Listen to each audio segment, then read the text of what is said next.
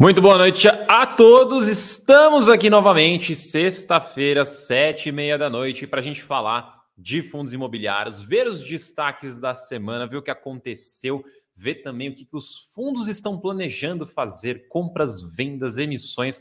A gente está voltando a ter um mercado mais aquecido em termos de fatos relevantes e notícias, porque quem lembra no começo do ano mais ou menos, lembra que as notícias estavam bem fracas, não tinha muita coisa durante a semana, não tinha nenhuma notícia super relevante, mas as coisas estão voltando aos poucos e isso é bom porque alimenta a nossa live de sexta-feira. Então, novamente, olhando aqui no chat, boa noite a todos. Renato Weber, Fernando José, Ezequiel, Fausto, Maria, Vinícius, Paulo, José, Mário e mais um monte de gente. Boa noite, todo mundo. Muitíssimo obrigado por estarem aqui acompanhando ao vivo. E também, depois, na hora que você estiver assistindo gravado, obrigado também por acompanhar, obviamente. Lembrando que, ah, na verdade, eu queria dar um aviso aqui para já deixar anotado na agenda de vocês que na semana que vem, a nossa live de que seria de sexta-feira, né? Tô olhando aqui o calendário em vez de ser dia 2, vai ser no dia 1, um, horário a confirmar, mas vai ser no dia 1, um, porque no dia 2 vai ter um evento na Suno que eu não vou conseguir fazer a live no nosso horário normal. Então a gente vai adiantar a live do dia 2 para o dia 1. Um. Mas aí eu vou te lembrando ao longo da semana também para você não esquecer. Mas já anota aí na agenda para você não esquecer. Semana que vem a gente faz na quinta e não na sexta. Boa noite. Ou temos aqui gente de Portugal. Boa noite, Antônio. Boa noite, boa noite todo mundo. Tem, tem mais alguém aqui fora do Brasil? Eu lembro que tinha um pessoal que era do Japão um tempo atrás aqui também.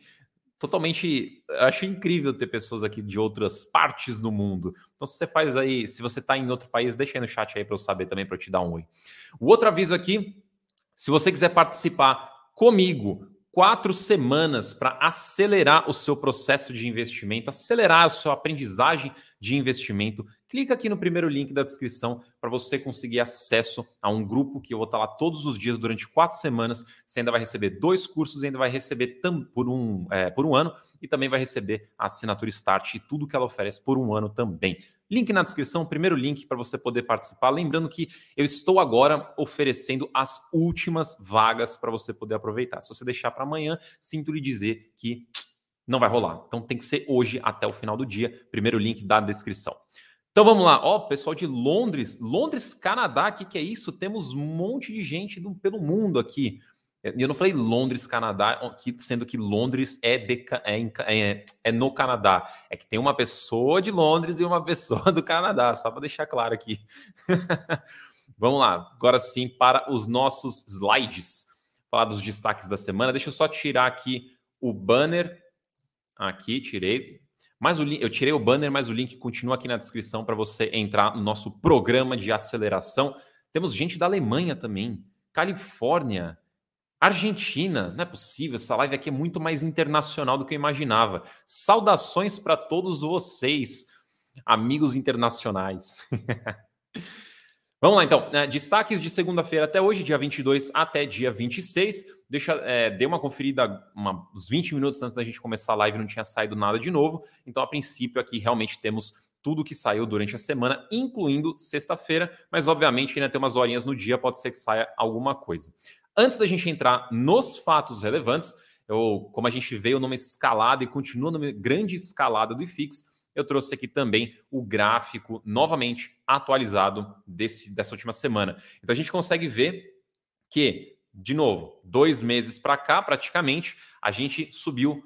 Eu não posso mais falar todos, todos os dias, porque ontem o IFIX caiu, ou foi anteontem que o IFIX caiu, mas ele já recuperou. Então, quase subimos todos os dias com falha em um dia. Mas a gente já bateu, inclusive, a gente já bateu a máxima histórica do IFIX pós-pandemia. Esse gráfico que vocês estão vendo aqui, ele é de um ano. É, eu posso colocar numa próxima vez, se vocês preferirem, de cinco anos, mas o de um ano aqui, você vai ver que a gente está na máxima. Ah, não dá para ver 2020 aqui. Enfim, no de cinco anos dá para ver que essa aqui é a máxima após a pandemia. Quando a gente estava ali fim de 2019, comecinho de 2020 é a máxima do IFIX histórica. Agora a gente superou a máxima pós-pandemia. A próxima meta seria bater a máxima histórica. Se isso vai acontecer agora, não sabemos, temos que acompanhar. Cada dia é um dia e a gente vai acompanhando a jornada do IFIX e a gente consegue ver que essas duas, dois meses para cá, o IFIX valorizou aí praticamente 10%, que é muita coisa. O Vinícius falou aqui que antes estava de graça, agora só está barato. Isso é um ponto interessante, até uma pergunta que eu andei respondendo em alguns stories, alguns materiais, sobre uma dúvida. Ah, na verdade está aqui, ó. Quer ver? Tem uma dúvida interessante. Deixa eu já me adiantar aqui. Achei aqui, ó. Wellington. Segue aportando normal, tirou o pé fazendo mais caixa depois dessas esticadas nas cotações. Então, eu entendo que os fundos imobiliários continuam baratos. Óbvio, a gente tem alguns que são, estão mais baratos do que outros, tem alguns que estiveram muito mais baratos e hoje podem não estar ou estão menos. Então, assim, a gente está no momento de transição, as coisas estão de fato valorizando, mas temos ainda muitos fundos com preço muito atrativo. É menos do que antes? É menos do que antes, mas ainda continua atrativo. Então, assim, uma pessoa que investiu lá atrás já se aproveitou de uma boa valorização, já se aproveitou de uma boa renda, mas isso não quer dizer que quem continua reinvestindo agora ou quem entrar agora não vai ter um bom resultado daqui para frente, né, no longo prazo, porque as coisas continuam atraentes para investimento. Então, já respondendo à pergunta do Wellington, eu não estou fazendo caixa, eu continuo investindo porque eu entendo, primeiro, que essa é a estratégia. A estratégia é investimento constante. E segundo, porque eu continuo entendendo que as coisas continuam baratas. Não no preço que estavam antes, mas continuam baratas. Então agora vamos voltar aqui para a gente entrar no, nos fatos relevantes. A gente tem, dessa vez, várias notícias de destaque rápido aqui na nossa pauta, então, como o nome já diz, eu vou passar rapidamente aqui para elas. RZDM, talvez muitos não conheçam, Risa Domus é um fundo imobiliário da Risa, que vai mudar o, o ticker para MYDW, que eu arrisco dizer que é um dos tickers mais difíceis que temos atualmente. A mudança vai ser a partir da semana que vem, no dia 30. Rect fez uma nova locação de um pouco mais de 800 metros quadrados por três anos e reduziu a vacância para um pouco abaixo de 10%, 9,77%. Ele segue nesse trabalho de reduzir a vacância. Como de praxe, eles não divulgam o, as características financeiras da locação para não influenciar outras, então a gente vai ter que acompanhar para ver se mais para frente vai ter algum tipo de impacto financeiro, porque normalmente tem um desconto, tem uma carência ali no começo dessas novas locações. O TEP, outro fundo de lajes, que no. Na, acho que, não sei se foi na semana passada ou retrasada, ele anunciou uma venda, anunciou também uma quitação de obrigações, né? Pré-pagamento de, de obrigações. E no fato relevante de. Na verdade, foi um comunicado dessa semana. Ele falou que ele concluiu a quitação integral antecipada, um pré-pagamento integral do CRI Fujitsu, que era em CDI, no valor de 9,1 milhões. Então ele reduziu mais ainda o passivo do fundo, a alavancagem do fundo e tirou agora um CRI que estava sendo corrigido a CDI do portfólio. Então isso deixa o fundo mais tranquilo nesse sentido de obrigações. O MORC barra MATV, porque a notícia é dos dois fundos e ambos são da mesma gestora. O MORC é o fundo de crédito da gestora e o MATV é um de gestão mais ativa, alocação mais ativa da mesma gestora, que tem CRIs também, mas investe também em fundos imobiliários. Foi aprovado por ambos os fundos a incorporação do MATV pelo MORC. Então, em breve, ambos os fundos se tornarão um único fundo e será o MORC, tá? O MORC vai absorver o outro fundo. O HAAA11, o famoso RA11, ele teve o patrimônio dele reavaliado, inclusive esse é um fato relevante de hoje, e ele foi reavaliado em quase menos 8%. Então, o valor patrimonial do fundo caiu em quase 8% com essa reavaliação. Não temos detalhes especificamente sobre como foi essa. Não temos o laudo de avaliação, isso pode ser uma coisa que eles publiquem mais para frente para a gente ver mais detalhes, mas não foi divulgado nada mais do que essa informação. Agora, passando para notícias mais elaboradas, temos o TRXF. Inclusive, o TRXF temos duas notícias hoje. A primeira é que ele concluiu a aquisição de um terreno em Suzano, São Paulo, para construção de uma loja da Obra Max. E por concluir, é porque o fato relevante de que ele pretendia fazer isso foi divulgado há um ano. É, quase que há exatamente um ano, porque foi por volta aqui dos dias 20 e pouquinho de maio de 2022 que foi sol, que soltaram esse fato relevante falando dessa aquisição. Só que ainda precisava passar por algumas ah, condições, algumas coisas precisam, precisavam acontecer para que a, a aquisição fosse concluída. E ela foi. Então agora o fundo de fato desembolsou dinheiro, agora o negócio começa a andar. É, ele, ele adquiriu um terreno e neste terreno ele vai construir a loja da Obra Max. O terreno custou 33 milhões, o fundo já pagou esse valor, só que o valor total estimado dessa aquisição né, do terreno mais a construção do imóvel vai dar uns 43,1 milhões. E é estimado. Dependendo de como as coisas avançarem nas obras e tudo mais, esse valor pode sofrer alguma variação. Mas estima-se ali na casa dos 43 milhões. O tempo para inauguração da loja, ou seja, o tempo para a loja ficar pronta, são de 10 meses. Então, a princípio, no ano que vem. E daí o prazo de contra... o prazo de contrato de locação após a inauguração da loja, que vai entrar em efeito só depois que a loja ficar pronta, é de 20 anos. E esse contrato é atípico e possui a tradicional multa do saldo devedor. O que isso quer dizer para quem é novo nesses termos? Basicamente, vamos supor aqui, tem 20 anos de contrato, certo? E a partir do lá no quinto ano, o inquilino falou: não quero mais, vou sair do imóvel. Beleza, ele pode. Só que o contrato ainda tem 15 anos pendentes. Então, se você quiser sair, você vai ter que pagar uma multa que é equivalente a todos esses aluguéis que ainda faltam dos 15 anos. Então, é uma multa bem robusta. É, Além disso, durante o período de construção, de obras, de desenvolvimento ali do empreendimento, o, o do inquilino, né, o futuro inquilino, ele vai pagar uma renda provisória, que nada mais é do que uma RMG durante esse período de construção. Então, apesar do imóvel estar em construção, ele vai ter uma renda que é essa, esse aluguel provisório. Aí depois que construir, sai do aluguel provisório e entra para o aluguel definitivo da loja e o contrato de 20 anos e tudo mais. E importante, eles reforçaram isso no fato relevante, é que o guidance de rendimentos, ou seja, a estimativa do rendimento do fundo, vai ser mantido, não altera e vai ficar entre 80 centavos e 85 centavos. Lembrando que o TRXF é um fundo que cada vez mais ele está sendo mais ativo, fazendo mais negociações, é compra, é venda, é constrói, é alavanca, é desalavanca. Então ele é um fundo que está se tornando bastante complexo não no sentido negativo da palavra, mas mais no sentido de são mais coisas para acompanhar. É bastante variedade de estratégia sendo aplicada dentro do portfólio.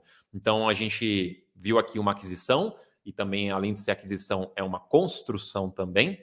A gente falou de venda na semana passada, não, a gente falou venda recentemente, mas aqui a gente tem uma outra venda do TRXF. Ele assinou o compromisso de venda e por compromisso de venda entenda que a venda não foi concluída ainda, foi apenas assinado que será vendido, mas ainda precisa superar algumas condições para de fato efetivar a, a venda e é de um imóvel do GPA, do Pão de Açúcar, lá em Indaiatuba. O valor de venda é de 36,3 milhões de reais, onde a primeira parcela vai ser quase 11 milhões de reais, né? 10,9 milhões de reais. Lembrando que esse valor ainda não foi recebido e só será recebido depois de, depois de uma superação de condições precedentes, ou seja, tem algumas obrigações ali que precisam acontecer para que essa venda seja efetivada e o fundo receba a primeira parcela de quase 11 milhões. Pagas, pagos esses milhões de reais, a gente entra nas próximas parcelas, que no total ali vai dar um pouco mais de quanto quer tiver aqui? Uma primeira parcela de 10 milhões, então a gente tem ali uns 26 milhões mais ou menos pendentes. E quanto que isso vai dar? 12 parcelas de Peraí, essa conta não tá, não tá certa. Como é o valor de venda? 36 milhões, a primeira parcela é 10 milhões e as outras ali são de 907 mil. Eu vou dar uma conferida aqui. Mas basicamente, a primeira parcela é de 11 milhões e depois são 12 parcelas de 907 mil, parcelas mensais, todas corrigidas pelo IPCA, tá? Mas eu vou dar só uma conferida ali no valor, que existe a possibilidade de eu ter colocado errado, porque essa matemática não bate, né? 9 ali, 10 vezes 10, 9 milhões, é, não bate. Então vou dar uma conferida depois, mas a princípio, em grandes números, a gente está falando isso daí, e o ganho de capital estimado vai ser de 43 centavos por cota. A taxa interna de retorno também estimada vai ser de 17,5% ao ano. Que, que é essa TIR que a gente sempre fala, a gente sempre dá ênfase? O que, que é esse indicador? A taxa interna de retorno neste cenário aqui nada mais é do que a gente olhar quanto que este imóvel ele gerou de aluguel, de retorno para o fundo de aluguel, mais quanto que a venda deu de lucro também para o fundo. Então é lucro da venda mais aluguel durante todo o tempo que esse imóvel esteve no perfil, não, no perfil, no portfólio do fundo. Então, se você somar essas duas coisas, daria o equivalente a 17,5% ao ano, que é um excelente retorno. E vale mencionar também que o foi vendido a, o imóvel foi vendido a quase 6% acima do laudo de mais recente, que é o de 2022. O Vinícius falou aqui, será que esse valor não é um valor final? Pode ser, pode ser. Vou dar uma conferida depois só para ver se por acaso não foi erro meu aqui na, na digitação, mas pode ser também. E daí, a seguir aqui, vou até vou até ficar grandão aqui para a gente falar sobre o grande tópico da live de hoje.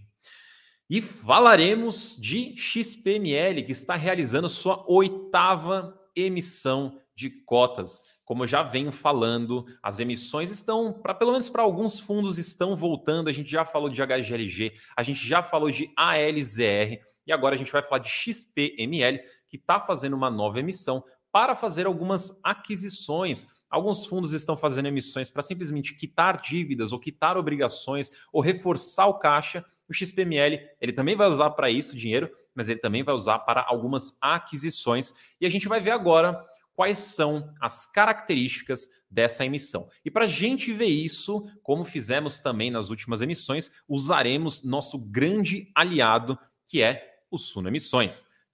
O Suno Emissões é essa plataforma gratuita que você pode acessar. Ele está no site da Suno. Basta você ou entrar no site da Suno ou coloca no Google Suno Emissões que você tem acesso gratuito a essa plataforma para acompanhar a emissão do XPML e qualquer outra emissão de fundo imobiliário. Então vamos dar uma analisada sobre as características dessa emissão.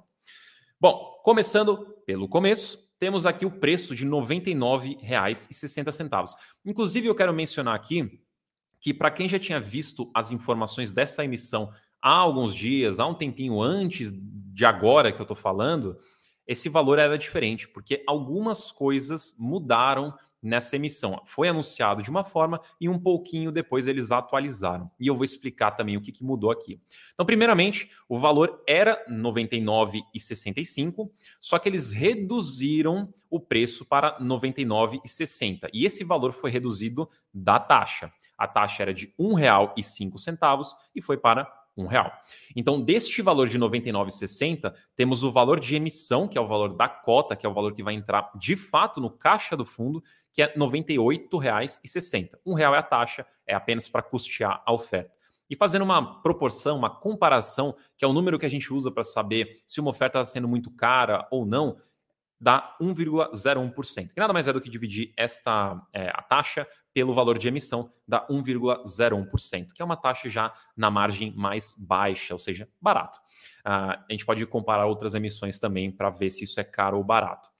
E outra com, outras duas comparações que são interessantes a gente fazer é isso aqui, ó. Emissão de versus mercado. Esse espacinho que também aparece aqui em cima, ó, essa bolinha verde no caso, o que, que isso indica? É a gente comparando o valor de, de mercado, ou seja, cotação, com o valor que está sendo na emissão, o preço de subscrição aqui em cima.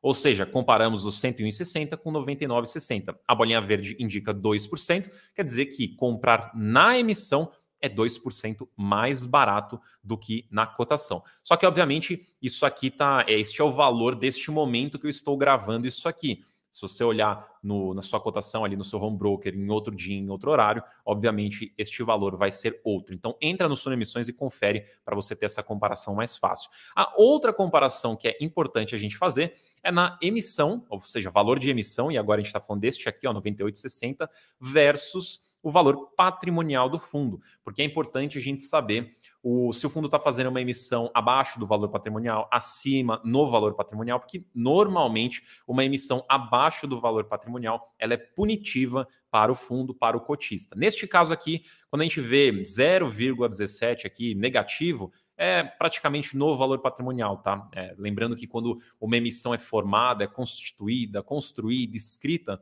o valor pode ter uma leve alteração para o valor patrimonial que é atualizado mês a mês. Mas 0,17 negativo podemos considerar como exatamente no valor patrimonial, então não é uma emissão abaixo do valor patrimonial. Seguindo aqui nas nossas condições, a data base foi no dia 25 de maio, então ela já passou. Quem tinha cotas no dia 25 de maio, ao final dela, não pode ter vendido no meio do dia, tem que ter terminado o dia 25 de maio com as cotas, vai receber ah, os direitos de preferência, na proporção de 14,28%. O que, que isso quer dizer? Na verdade, a gente pode até ir para nossa apresentação aqui, só para ficar mais fácil essa parte dos 14. Vamos para lá?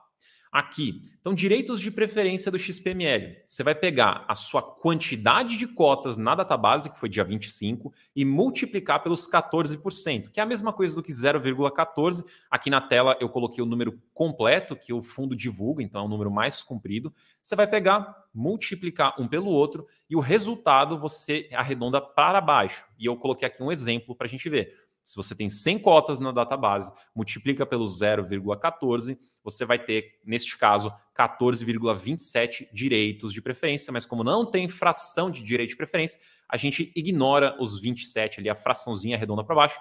Então, uma pessoa que tinha 100 cotas na database recebe 14 direitos para poder participar da emissão. E esta informação, esses 14% aqui, é uma informação que mudou também.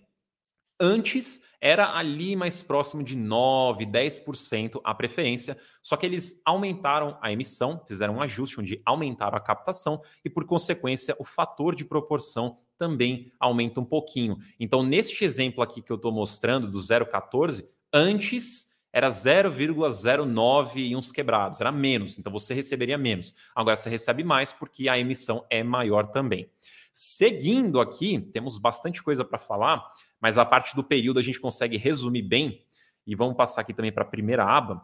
Só terá período de preferência, tá? É uma emissão num formato restrito, só terá período de preferência, não tem negociação, não tem período de sobras, não tem período público. Então você, cotista, vai conseguir participar única e exclusivamente se você tinha cotas na database e se você participar deste período de preferência, que começa no dia 29 do 5, termina no dia 9 do 6 e tem aqui a liquidação do pedido no dia 12 do 6, ou seja, o pagamento é no dia 12 do 6. Você faz tudo pela sua corretora, diga-se aqui de passagem. Ah, então é a única forma de participar, tá? O que sobrar vai para investidor profissional e daí não tem mais como você participar. Então, obviamente, não tem liquidação de sobras, não tem liquidação do período público, não tem esses períodos. Óbvio, também não vai ter investimento mínimo, porque também não tem um período público. O método de rateio não vai ter, no caso do, do, dos cotistas, porque não tem rateio nesse período, para investidor profissional pode ser que tenha, e o coordenador líder é a XP. Na captação, a gente teve algumas mudanças também. Então, o montante máximo aqui da captação é 375 milhões de reais. Então, isso é o tanto que dá para captar com essa emissão. É o máximo que o fundo vai conseguir captar nessa emissão, são 375 milhões de reais.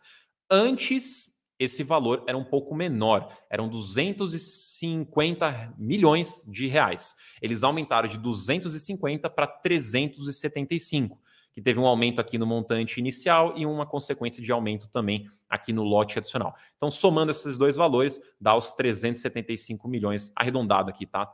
Então, esse é o máximo que o fundo poderá captar, e conforme for passando ali o período de preferência, vocês conseguem acompanhar neste gráfico aqui da direita o quanto que já foi captado. E aqui tem toda a documentação para vocês seguirem. Tudo que eu trago aqui para vocês, seja em live, seja no vídeo, seja também no Suno Emissões, a gente coloca as fontes oficiais aqui embaixo para você sempre aproveitar, né? Para você clicar, para ficar fácil de você encontrar a informação oficial. Mas, obviamente, o Suno Emissões está aqui para ser bastante sucinto quanto a essas informações. Antes da gente passar para aonde vai o dinheiro, aqui na direita está um pouco apagadinho, mas aqui na direita tem duas bolinhas apagadas. A da esquerda de relatório. A gente vai soltar um relatório de análise da emissão para assinantes na, da emissão do XPML na quarta-feira, dia 31 de maio. Então, quem for assinante vai poder aproveitar. A gente coloca o link aqui. Obviamente, se você for não for assinante e clicar aqui, você não consegue acessar. Mas se você for, você consegue acessar. E na direita aqui fica este vídeo que a gente está assistindo agora, que eu estou falando da emissão. Vai ficar aqui para futura referência também para quem quiser assistir e reassistir. É só clicar aqui. Vamos então ver o que, que o fundo pretende fazer com o dinheiro. O XPML pretende fazer principalmente três coisas. Isso aqui foi retirado ali do fato relevante da emissão. Ele pretende aumentar a participação indireta em um shopping que já está no portfólio do fundo, ou seja, em outras palavras, ele pretende comprar algum fundo que é detentor de, uh, de um shopping que já faz parte do portfólio do fundo. Esse é um ponto. Segundo ponto, ele quer adquirir mais 6% do shopping Bahia. E terceiro ponto, ele quer otimizar a estrutura de capital do fundo. Nada mais é do que fazer caixa e potencialmente ali honrar as obrigações que ele tem no curto, médio, longo prazo. Né? Reduzir a alavancagem, pagar a alavancagem, normalmente é para isso que vai o dinheiro. Então, essas são as informações sobre a emissão do XPML. Sintam-se livres para usar e abusar do Suno Emissões, que é a plataforma gratuita. Joga no Google que você acha lá, entra no site da Suno que está facinho de se achar também. Tem todas as informações ali para você rever do XPML, acompanhar a captação. Tem as outras emissões também lá para você acompanhar. A LZR, HGLG, TRXF, tudo você pode acompanhar por lá. E também conte comigo sempre para trazer mais informações para vocês, não só sobre emissões, mas sobre todo o universo aqui de fundos imobiliários.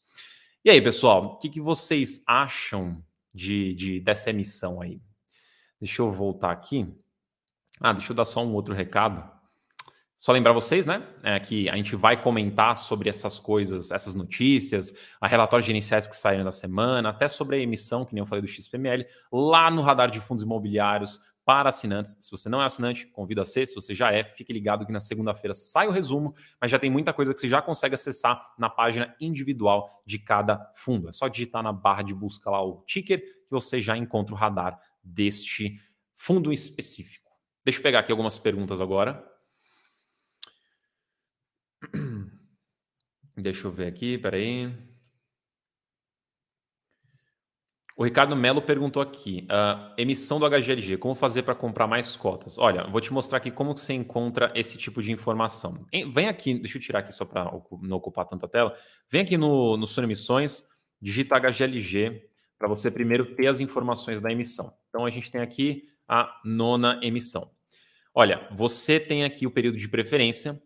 Este período de preferência não tem uma bolinha aqui no meio, logo não tem negociação dos direitos. Então, o que você recebeu para participar aqui no período de preferência é isso. Não dá para pegar mais. Mas tem aqui, ó, período de sobras. O que, que isso quer dizer? Que no período de preferência vai sobrar direitos. Tem investidor que esquece de exercer, tem investidor que não quer exercer, enfim, tem investidor que nem sabe que está tendo emissão e não exerce o direito. Então sobra. E quando sobra, neste caso, vai para o período de sobras. Então, você que participou do período de preferência vai receber mais direitos para poder exercer no período de sobras. Só que você não tem controle de quanto que você vai receber aqui no período de sobras, tá? Vai depender de o quanto sobrar. E daí o fundo divulga é essa nova proporção de preferência. Eu atualizo vocês também ah, por aqui, no, no próprio Suno Emissões, enfim, por onde for, eu atualizo vocês também. Mas é, então responde a sua pergunta. Não dá para comprar mais direitos. Você vai receber um tanto para participar na preferência, exerce e daí você recebe mais um tanto aqui para participar nas sobras. O RL perguntou se vai ter vídeo semana que vem com a divulgação dos rendimentos dos FIIs para o próximo mês. Olha, eu confesso que não está definido, não está marcado ainda, mas pode ser que aconteça, tá? Se for acontecer, vai ser na quarta-feira, mas a gente avisa uh, um pouquinho antes, né? A gente confirma um pouco antes se realmente vai rolar. Mas pode colocar aí na agenda que talvez na quarta-feira. hum. Ô SBS, pô, obrigado aí pelo feedback. Não, Suno Emissões é totalmente gratuito, tá? O que é para assinante é o relatório de análise. Então, por exemplo, eu aqui na live, no, em vídeo, etc., eu não posso, né? É nem porque eu não quero, porque eu até adoraria falar, mas eu não posso legalmente, por regulamentação, fazer recomendações. Então, falar, olha, participa dessa emissão ou não participa dessa emissão. Eu não estou aqui neste lugar em posição de poder fazer isso. Mas para assinante, os relatórios que são voltados para assinantes, lá podemos fazer isso. Então lá você encontra esse tipo de resposta que daí obviamente no Sul Emissões não tem. Não tem viés assim se a gente recomenda ou não recomenda a participação. Mas lá no relatório a gente tem isso daí. Então essa é a diferença. Mas o resto de informação, os links, tudo que eu mostrei aqui é tudo de graça. É só entrar lá no site que vocês conseguem. Conseguem acessar, isso que eu quis dizer. Deixa eu ver aqui. O MATV é um hedge fund? Não. Na verdade, eu precisaria olhar. Eu não lembro do regulamento dele, se ele tem um regulamento para poder ser um hedge fund. Mas basicamente ele é principalmente CRIs e FIIs. Mas agora que o fundo vai ser incorporado, essa tese não, não existe mais, tá? Uh, não achei o vídeo falando da emissão do ALSR. Bom, acho que a gente consegue achar até aqui pelo Suno Emissões. Deixa eu ver aqui, peraí. É, mas saiu do HGLG e do ALSR, a gente fez. Ué, é verdade, não tem não. Ué, ué, ué. Depois eu vou dar uma verificada, tá? Porque era para ter vídeo do ALSR. Talvez tenha acontecido alguma coisa. Uh, o Cláudio falou que foi retificado o valor do, de venda. Então não fui eu que errei, é isso? Uh, onde que tá? Onde que tá? Saiu aqui na B3, deixa eu dar uma olhada aqui. TXF, TXF.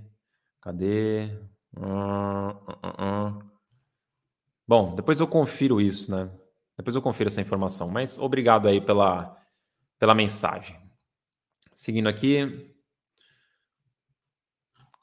Deixa eu ver aqui algumas perguntas. Ah, o pessoal também está perguntando aqui do HG, da emissão do HGLG, emissão do ALSR. A gente tem relatório de ambos lá para assinante, tá? A do HGLG saiu essa semana, nessa quarta que passou. A do, HGL, a do ALSR saiu na quarta passada e na próxima sai a do XPML. Quem for assinante consegue acessar.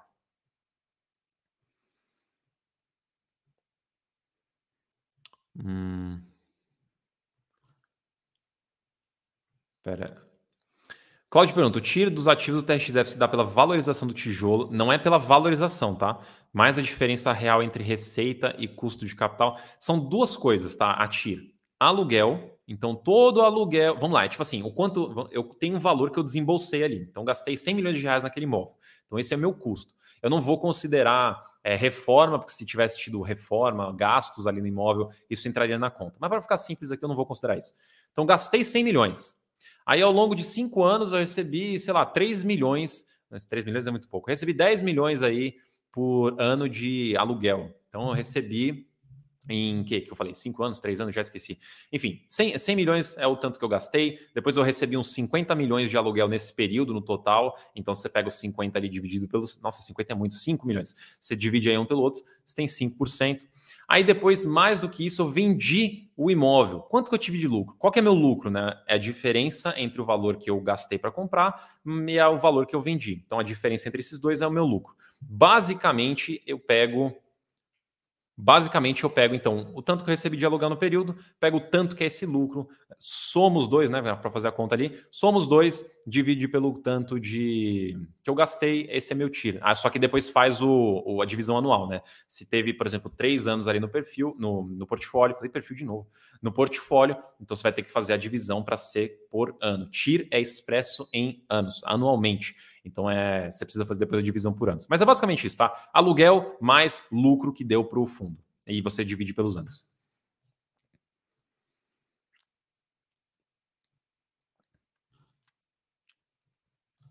O Gustavo perguntou: ao participar de uma emissão, recebo dividendos pelas cotas não integralizadas? Sim, os recibos que você recebe ao, ao investir na emissão, né, ao subscrever. Então, assim, vamos, vamos dar um passo para trás, na verdade. Você recebeu direito de preferência. Você exerceu, você pagou para participar com esses direitos de preferência, você recebe um recibo de subscrição. Este recibo de subscrição, ele tem rendimento também. Não é o mesmo rendimento do rendimento da cota padrão, da cota principal. É um rendimento diferente, porque é um, é um rendimento referente ao investimento em renda fixa, porque o fundo capta o dinheiro e deixa em renda fixa, e daí essa remuneração de renda fixa, ela é o seu lucro, logo é o seu rendimento do recibo. Por isso que é diferente, tá?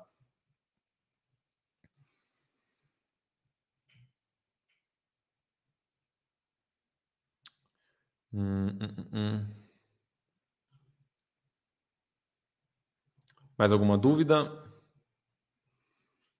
Deixa eu subir aqui um pouquinho. Hum,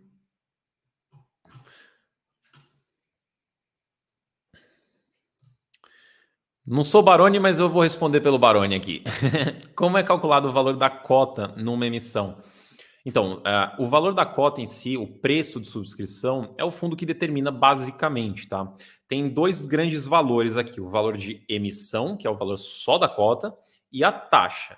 A taxa, o fundo não tem total controle daquilo, porque essa taxa é basicamente uma cobrança, é uma taxa de serviço, essencialmente, porque o fundo precisa contratar advogado, precisa pagar taxa de CVM, precisa pagar taxa da B3, precisa pagar as taxas dos distribuidores, precisa pagar taxa de, escritura, é, de estruturação. Então, tem taxas, tem coisas que precisam ser pagas. Então, o fundo não tem total controle, tem controle até certo ponto. Então, isso aqui não dá para controlar 100%. O outro valor, que é o valor da cota, o fundo já tem mais liberdade. Ele pode optar por fazer mais caro, fazer mais barato, só que assim, tem algumas condições que vão empurrar o fundo gestor para tomar uma decisão que faça sentido. Porque, ó, se ele decidir que ele vai emitir uma cota muito mais caro que o mercado, ninguém vai participar. Então não faz sentido ele emitir. Se ele for lá e querer emitir uma cota muito mais barata que o mercado, provavelmente vai ser abaixo do valor patrimonial, vai ser ruim para o fundo, ninguém vai gostar, ninguém vai querer participar, ele não vai querer, e vai manchar também ali a reputação do fundo, ele não vai querer fazer, então ele não vai fazer. Então ele vai sempre puxar para ser pelo menos, ou tentar fazer no valor patrimonial ou acima do valor patrimonial, mas também abaixo do valor de mercado. Essa costuma ser a regrinha para definir ali mais ou menos o preço de, de, de subscrição.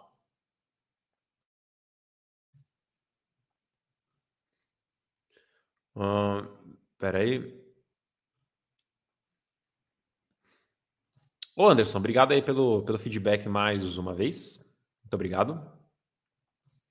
O Felipe falou: se já tem uma ideia do dividend yield, vai manter o mesmo? De qual fundo? Se você estiver falando do TXF, do que eu falei da, da construção agora há pouco, é, deve ser mantido tá, o mesmo guidance, de 80, 80 centavos a 85 centavos. Se você estiver falando da venda dele, a venda ainda não foi concluída, portanto, o dinheiro não foi recebido, portanto, ainda não tem impacto nenhum. Mas se for recebido, quer dizer, se for concluída a venda, aí ele vai receber já alguns milhões logo de início, e esse valor vai ser colocado na renda que provavelmente vai ser distribuída ali no acumulado do, do mês que vem. E o restante vai sendo recebido mensalmente. Aí vai sendo diluído também. E qualquer excedente fica no fechamento do semestre. Hum.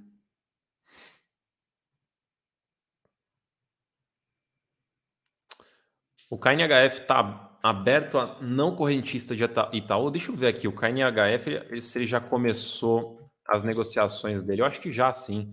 Não, já, você já pode investir, sim. Esse fundo já... Ele, ele nasceu tem pouco tempo, ele é aberto para qualquer pessoa investir, só que a informação que eu não vou ter de cabeça agora, mas que precisa conferir, é olhar no regulamento para ver a questão de emissão para ver se ele tem a emissão que é aberta para todas as corretoras ou se é a emissão exclusiva do Itaú. Eu confesso que eu não lembro agora de cabeça, mas comprar cotas do fundo é aberto para todos. A emissão que precisa dessa conferida.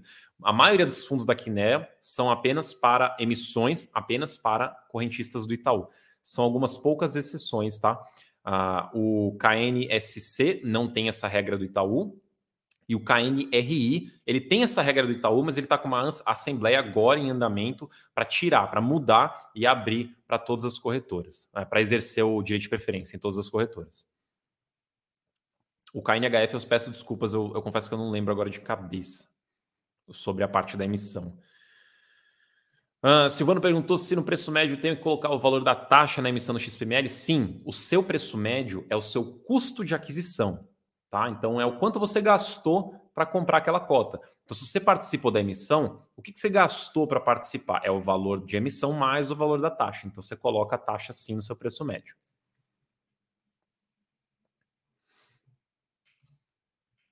Maria Júlia perguntou: um fundo comprado em março e vendido em outubro do mesmo ano, ele entra no imposto de renda?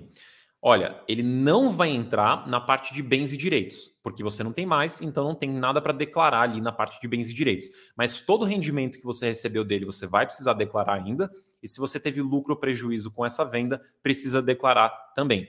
Então você não tem que declarar a parte de bens, porque ele não, vai, ele não faz mais parte dos seus bens, mas precisa declarar o lucro, prejuízo e os rendimentos. E pessoal, eu queria lembrar vocês que eu estou aqui com as últimas vagas para você participar do programa de aceleração de investidores, o famoso PAI, comigo durante quatro semanas, um grupo com bastante conteúdo para ajudar você a caminhar nos seus investimentos, a destravar os seus investimentos, a saber o que fazer com os seus investimentos. Você vai ter ali quatro semanas num grupo junto comigo, vai receber um ano de Suno Start e vai receber também um ano de dois cursos, sendo que um desses cursos é o curso Investir em Fundos Imobiliários, para você aprender a investir em fundos imobiliários desde o zero até conteúdos mais avançados. Então, pelo curso ali também você já tem muito conteúdo de fundos imobiliários, mas o grande, a grande joia aqui desse programa são as quatro semanas no grupo. Então, quem quiser aproveitar as últimas vagas, link aqui na descrição. Primeiro link. E não diga depois que eu não avisei que as vagas acabaram, tá? Clica aqui no link, aproveita e vem pro pai, porque vai ser quatro semanas de bastante conteúdo para a gente aprender e conseguir acelerar os investimentos. Então, link na descrição aqui. Aproveitem, aproveitem.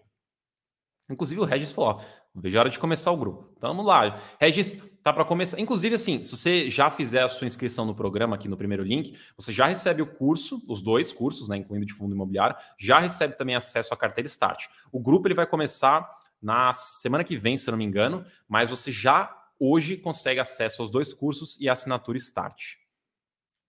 E o Deóclides já falou aqui que muito bom o curso. Então já temos aqui depoimentos de que o curso é bom. O curso é quem dá, quem dá o curso ao professor Baroni. O que, que você queria? Ele não faz um curso medíocre, ele não faz um curso ruim. O curso dele é muito bom. Então aproveitem. Tá junto aqui do pacote do programa de aceleração.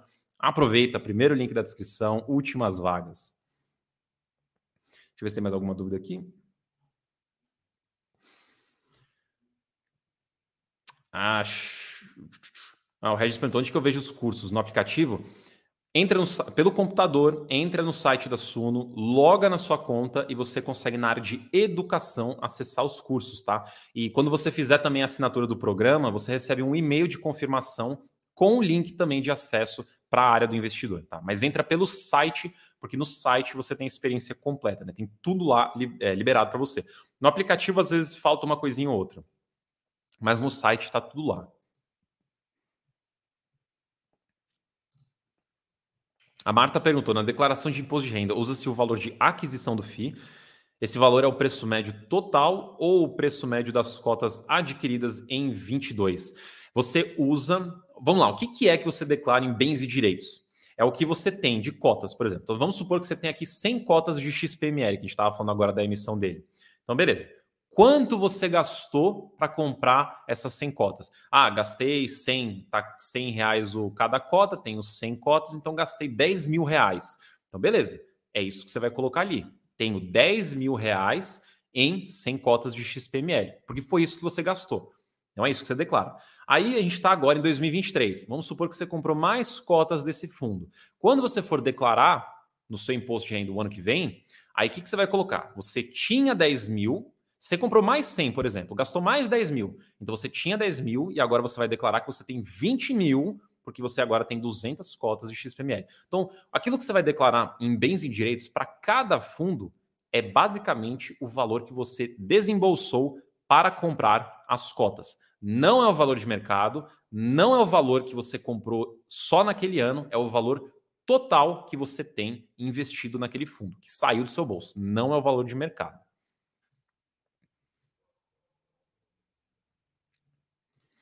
O Newton perguntou aqui, né? Quais as vantagens e desvantagens do investidor participar das emissões? Eu vou ter que falar genericamente, porque as emissões elas são individuais, no sentido de que cada uma tem sua característica, cada uma tem alguma nuance, tem alguma diferença, tem algum objetivo. Então existem emissões ruins, tem emissões boas, tem emissões medianas, tem emissões que você precisa participar, tem emissão que você não deveria participar. Então tem, tem dá para ficar em todo o espectro aqui de bom e ruim, tá? Então, genericamente falando, O bom de você investir em uma emissão é que você ajuda o fundo a captar mais dinheiro, ele cresce.